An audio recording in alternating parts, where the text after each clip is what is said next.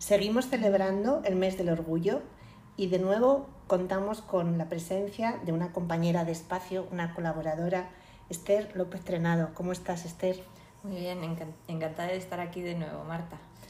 Qué alegría eh, tener una compañera tan estupenda y además tenerla aquí participando en este podcast de El Patio de mi Casa, el podcast de, Espacio.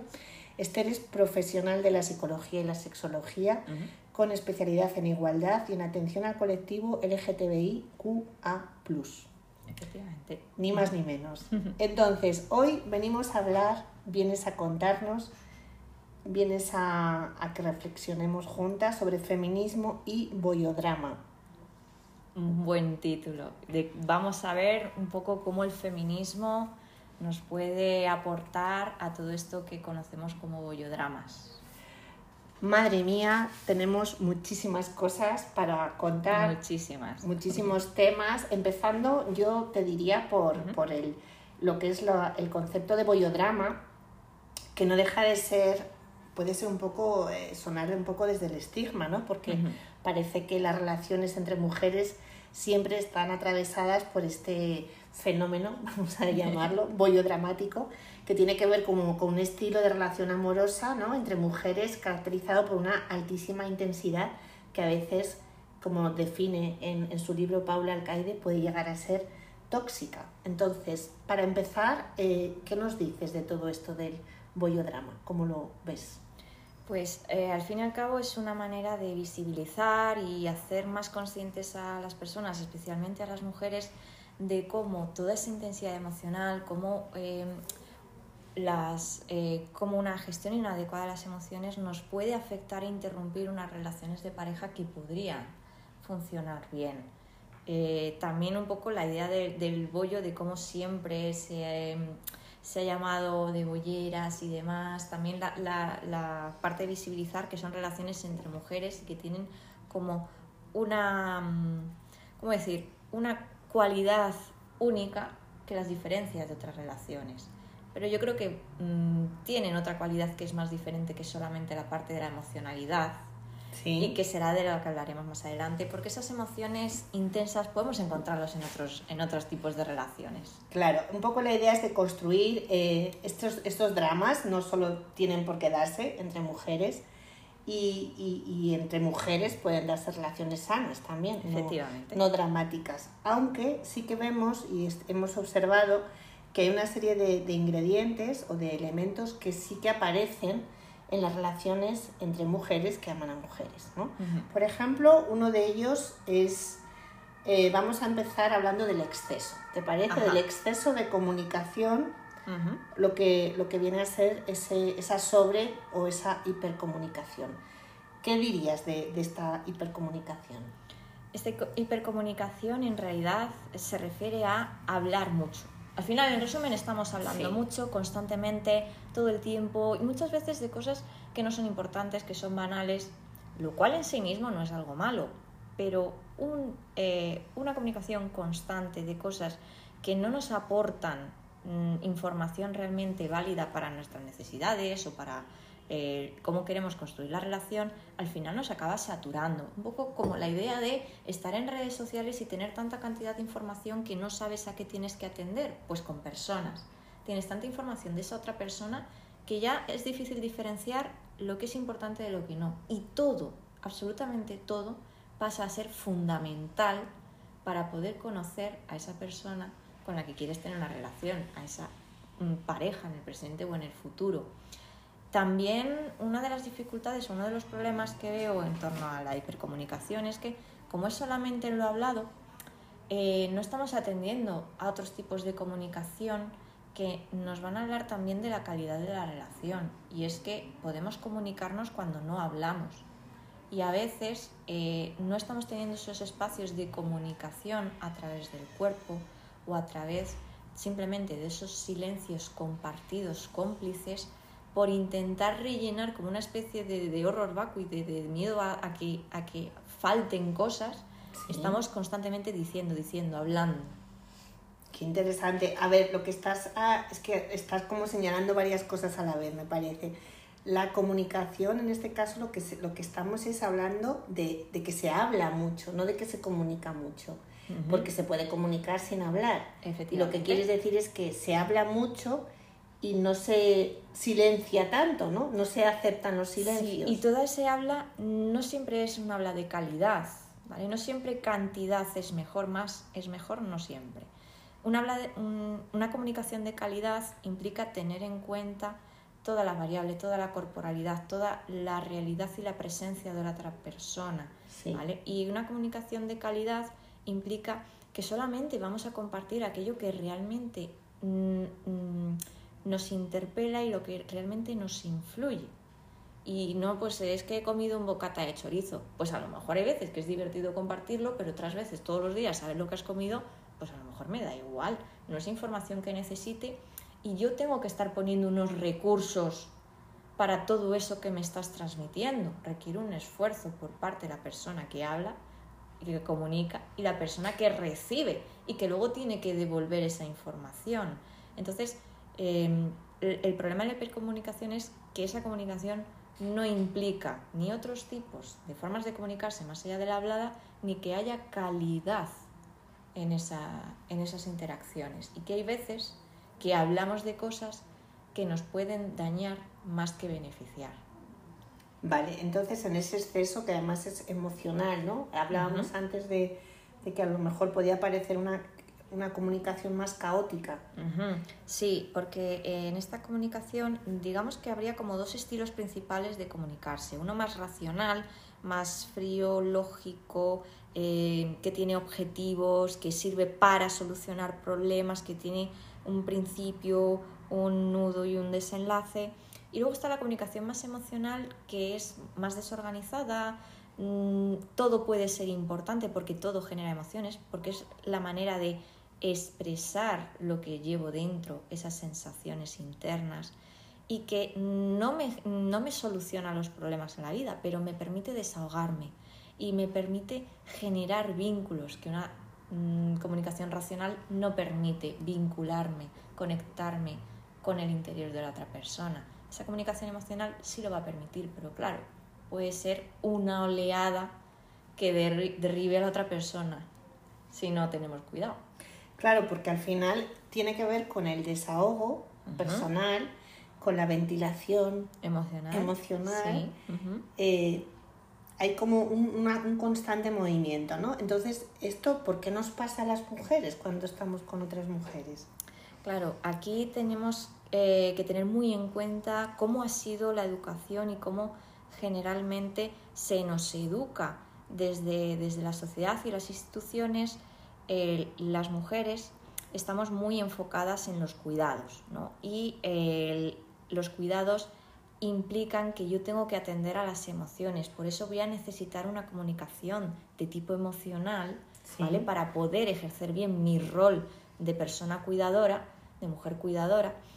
Y claro, eh, si mi papel es cuidar, voy a cuidar también a mi pareja. Y entonces voy a tener que conocer las emociones de mi pareja para poder cuidarlas. Y va a tener que conocer mis emociones para poder cuidarlas. Y entonces vamos a esa comunicación emocional funciona para nuestro rol, pero a lo mejor no nos está funcionando realmente para lo que necesita la relación de pareja. ¿Vale? O sea que aparece esta nueva variable que es el cuidado, como la necesidad de ser cuidada y la necesidad de cuidar a la otra y como algo, esto sí que entiendo que viene hilado con todo el tema del, de los roles ¿no? de género con, y aquí por eso un poco todo el tema del feminismo, ¿no? que es lo que traemos. Eso es muy importante en las relaciones entre mujeres, hace que no ocurra esto mismo entre dos hombres o entre un hombre y una mujer. Efectivamente, toda esa intensidad emocional que vemos está también muy vinculada con este tema de cuidados y es algo que en una relación, por ejemplo, entre hombre y mujer, eh, entendemos que toda la carga emocional y toda la carga de esos cuidados recae sobre la mujer y el varón ahora está empezando a cambiar, pero el varón no se encarga tanto, no tiene que estar tan pendiente de esa parte emocional, de hecho falta mucha responsabilidad emocional. Y entonces, eh, mm, claro, no hay un, una línea, un diálogo en, en el mismo idioma. Hay una parte que tiene esa necesidad de conocer las emociones y hay otra parte que es lógica, que es yo vengo a hacer lo que tengo que hacer, a hacer mi trabajo y poco más. Y esto en las relaciones entre mujeres, ¿no? Porque ambas tienen ese rol, ambas han crecido aprendiendo ese rol y ambas van a tener unos comportamientos y unas necesidades que van a ir un poco en la misma dirección.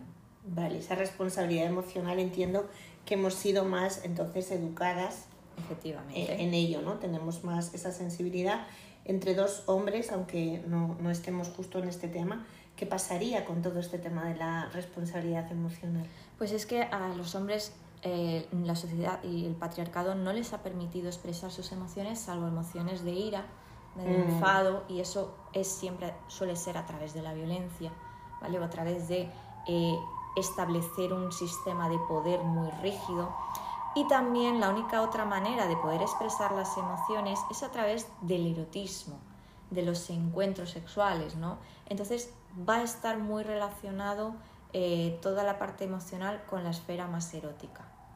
Pero eso sería ya como para otro. Vale, eso nos da para otro episodio u otros tres. Vale, entonces volviendo a, la, a, esa, ese exceso de comunicación, a ese exceso de habla, de también ser vistas ¿no? y ser escuchadas o ser leídas, ¿no? porque todo esto va a pasar mucho a través del lenguaje escrito, de los WhatsApp, de, del Insta y todas estas cositas. Entonces, eh, vamos avanzando más allá de ese, de ese exceso eh, la siguiente variable sería esa intensidad emocional, porque estábamos hablando de las emociones, pero además hay una intensidad.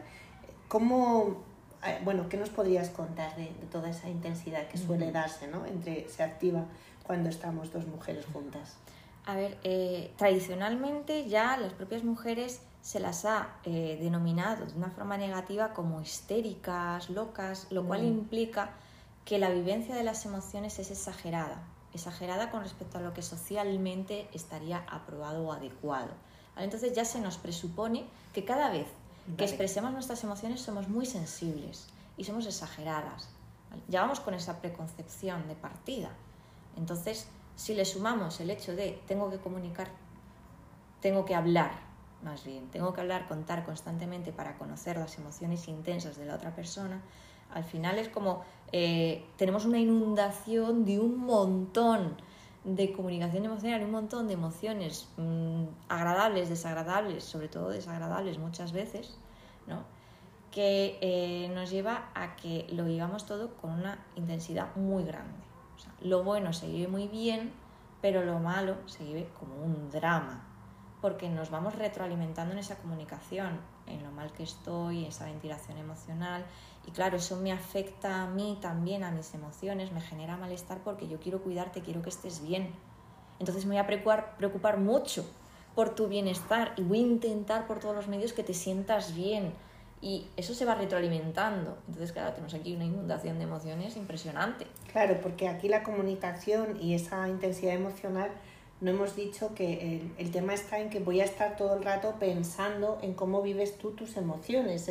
La comunicación no es tanto desde el yo, sino desde el adivinar cómo creo que tú estás, cómo te van a sentir estas, te van a sentar estas cosas, cómo lo vas a vivir. O sea, todo el rato hay un juego de, adivinar la emoción de la otra, ¿no? En esa intención de cuidar a la otra persona, el intentar adivinar el pensamiento, cómo pensaría esta persona, qué va a sentir, porque lo que quiero es que esté bien, quiero que esté bien. Entonces todo ese, ese rato voy a estar generando a través de mis pensamientos emociones en mí que van a ser muy potentes porque necesito solucionar esa situación para que todo en la relación esté bien y esté estable tiene que ver todo el rato, me vienen unos roles de género muy, interiorizados y como que esto lo tenemos que evolucionar, ¿no?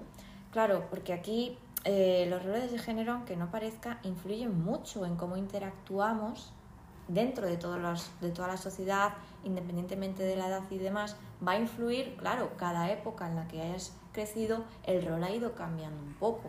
¿vale? Por eso decimos que ahora se han avanzado ciertas cosas porque ya no se nos limita tanto el solamente eh, pueden llorar las mujeres y los hombres no. Hemos empezado a aprender que todas las personas tenemos emociones, que todas las personas tenemos la necesidad de expresar esas emociones. pero todo ese, mm, eh, ese sistema patriarcal nos está eh, influyendo en cómo interactuamos, también un poco en la idea de si lo que hemos tenido como origen, y esto sería para hablar en otro punto, ¿no? si hemos tenido como origen solamente relaciones eh, hetero, cis hetero, ¿no? Lo único que he visto en mi mundo y en mi vida ha sido esto. Voy a intentar extrapolar el rol de mujer a una relación con otra mujer. Y es que a lo mejor no funciona exactamente igual. Y mi rol, pues voy a tener que empezar a cambiar. No voy a poder ser la persona cuidadora Claro, porque hay diferentes modelos, ¿no? Y lo que también ocurre es esa falta, exacto, de modelos, de, modelos de relaciones de mujeres, que normalmente, eh, pues todo el tema de la identidad y la pertenencia está ahí, no solemos tener, con lo cual los modelos exactos vienen desde modelos eh, de relaciones heterosexuales. Efectivamente, y además los modelos que tenemos eh, son, o, ¿cómo es? Mujeres que son muy amigas y entonces viven todas las cosas escondidas, por lo tanto tenemos como que escondernos, o si somos visibles, eh, la hoguera, nos puede esperar la hoguera y eh, si somos visibles vamos a tener muchos problemas, ¿vale? Lo cual nos hace vivir con mucho miedo y de nuevo mucha intensidad emocional, ¿no? Es como que si, eh, si soy una mujer y mi pareja es una mujer, o vamos a acabar, van a acabar las cosas mal porque no nos va a apoyar el entorno, porque nos van a mirar mal, porque nos van a agredir, cosas que a veces pasan, ¿vale? O, eh, claro, como yo no quiero que eso me suceda, me invisibilizo y entonces no puedo disfrutar totalmente de mi relación. Entonces, claro, ¿cómo puedo tener una, un modelo sano cuando o no existo o no existimos como pareja y no sabemos cómo tenemos que actuar o si existimos nos van a hacer daño? Bueno, hay ese miedo al daño. Es verdad que si buscamos los referentes en las películas, ¿no? Esto que hablábamos, que siempre las relaciones eh, lésbicas aparecen como, como desastrosas o acaban, como tú dices, en el precipicio, ¿no? O siempre hay un mensaje... O eróticas, o que es totalmente erotismo, pero hacia los hombres, ¿no? Que eso también lo tenemos en, no solo en películas eróticas, sino en otras películas de cine más americano y demás, encontrar relaciones entre mujeres, pero van dirigidas hacia la mirada masculina, que eso también un poco, de nuevo, la sexualización. Por eso es tan importante entender cómo eh, el patriarcado está influyendo en cómo, en qué modelos de referencia tenemos para poder relacionarnos y por qué acabamos en relaciones tóxicas. Claro, qué maravilla todo esto que, estamos viendo, esos hilos, ¿no? Como tú dices, del patriarcado, cómo afectan a las relaciones al final, de cómo nos colocamos en estas relaciones entre cuando estamos en, con otra mujer. Hay otro temazo que a mí me, me encanta, que tiene que ver con la fusión. Yo siempre lo llamo la fusión con fusión. Todo este tema de la simbiosis, ¿qué nos pasa? Que estamos en una relación, dos mujeres juntas, y es como hay una pérdida de identidad o de individualidad o no sé, ¿cómo, ¿cómo lo vives tú todo esto? La verdad es que al intentar trasvasar esas emociones y preocuparme y empezar a pensar en la otra persona, lo que estoy haciendo es dejar de centrar eh, mi cognición en mí y eh, digamos que mm, todas las personas cuando estamos en una relación de pareja somos, seguimos siendo individuos, pero también cuando estamos con la pareja pensamos en las necesidades de la otra persona, pensamos en cómo tenemos que actuar. Cuando yo no estoy con la pareja al lado, pero por ejemplo me llega un mensaje de mi pareja, en ese momento estoy con este, de nuevo activado ese ente de pareja. Para mí es la cesta de frutas. A veces estoy fuera de la cesta de frutas y estoy haciendo mi vida y cuando entro en la cesta de frutas es cuando he recibido una llamada o un mensaje de esa persona o cuando estoy conviviendo con esa persona y está presente, ¿vale? ¿Qué pasa? Que yo puedo entrar y salir, ¿vale? Yo puedo estar con amistades, con mi familia, puedo estar en otros entornos. Cuando em, estoy en una relación con mujeres, como me han enseñado todo esto desde el cuidado, tengo que cuidar, tengo que estar pendiente, atendiendo constantemente a la otra persona, tengo que estar pensando constantemente en la otra persona, no me separo de la cesta de frutas. Entonces, claro, al final las frutas nos acabamos fusionando como si fuésemos una cosa ente extraño, nuevo dentro de la cesta, porque yo tengo una parte mía, pero gran parte del tiempo voy a estar conectando con eso que yo pienso, que yo adivino de la otra persona y además voy a estar buscando esa interacción. Voy a estar buscando ese estar presente con la otra persona porque si no me falta algo. Claro, que no se hace tanto desde la otra, sino desde, desde mí misma, porque si no siento una sensación de, carencia, claro, porque me he identificado tanto ¿no? con la otra que ya pienso desde la otra, desde sus problemas. Esto es como cuando me inundan ¿no? los problemas de la otra. Eso es, eso es. Esa, eh, esas inundaciones a nivel emocional y ese, ese rol de cuidados tan marcado que tenemos al final nos llevan a dejar de pensarnos y nos envolvemos en, el resto de personas, nos quedamos ahí y perdemos como nuestra envoltura personal. Es muy difícil, no nos damos cuenta de cuándo estamos pasando el límite y cuando nos hemos dado cuenta es como cómo puedo volver a ser yo sin perder a mi pareja, sin perder a esta persona, a esta chica a la que quiero. Vale, en estos casos podríamos eh, como dar algún, ¿no? En este tema de la, de la simbiosis, del exceso de fusión, que es verdad que sí aparece muchísimo, ¿cuál crees que serían un poco los tips que podríamos dar, qué, qué pautas para que esto, que efectivamente no deja de generar al final un nivel de sufrimiento alto, deje de ocurrir o al menos baje ¿no? toda esta intensidad que estábamos hablando?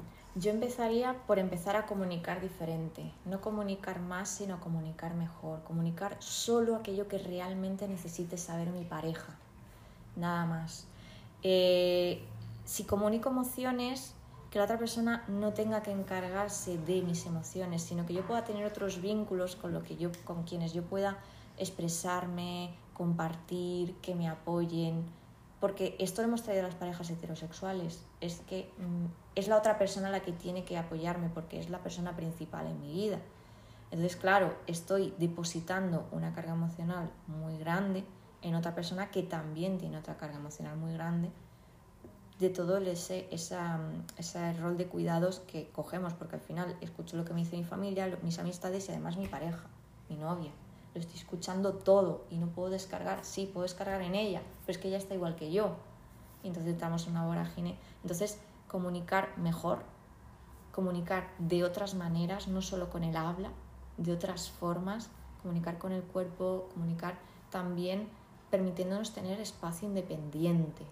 Eh, un espacio propio, eh, que si no habéis leído el libro de Virginia Woolf, yo lo recomiendo muchísimo. Una habitación propia es súper importante. A veces necesitamos cosas materiales que nos permitan tener el tiempo, el descanso para poder centrarme en mí, en mis necesidades individuales y en las cosas que quiero y que no quiero en mi vida. Y algunas cosas las podré compartir con la pareja y otras cosas realmente no son necesarias. Y o a lo mejor es mejor compartirlas con otros vínculos.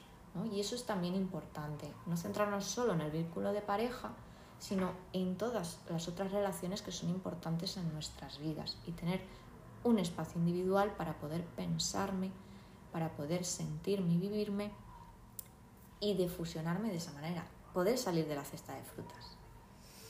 Vale, pues yo creo que ha sido muy, muy claro, te agradecemos muchísimo y nos quedamos sobre todo con esa, con esa habitación propia, ¿no? Como con ese espacio propio al hilo nuestro de, de, nuestro, de nuestro nombre y, y, te agradecemos muchísimo. Vamos a invitarte para nuevos capítulos porque hemos visto que, que aquí tenemos mucho trabajo por, por, hacer y muchas cositas para hablar.